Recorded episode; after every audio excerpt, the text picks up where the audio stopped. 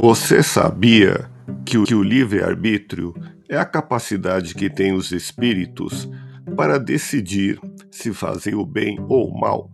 Todos os espíritos foram criados sem conhecimentos das leis de Deus e, na medida que evoluem ao longo de milhares de anos, vão adquirindo consciência de si mesmos e podem melhor optar por praticar o bem.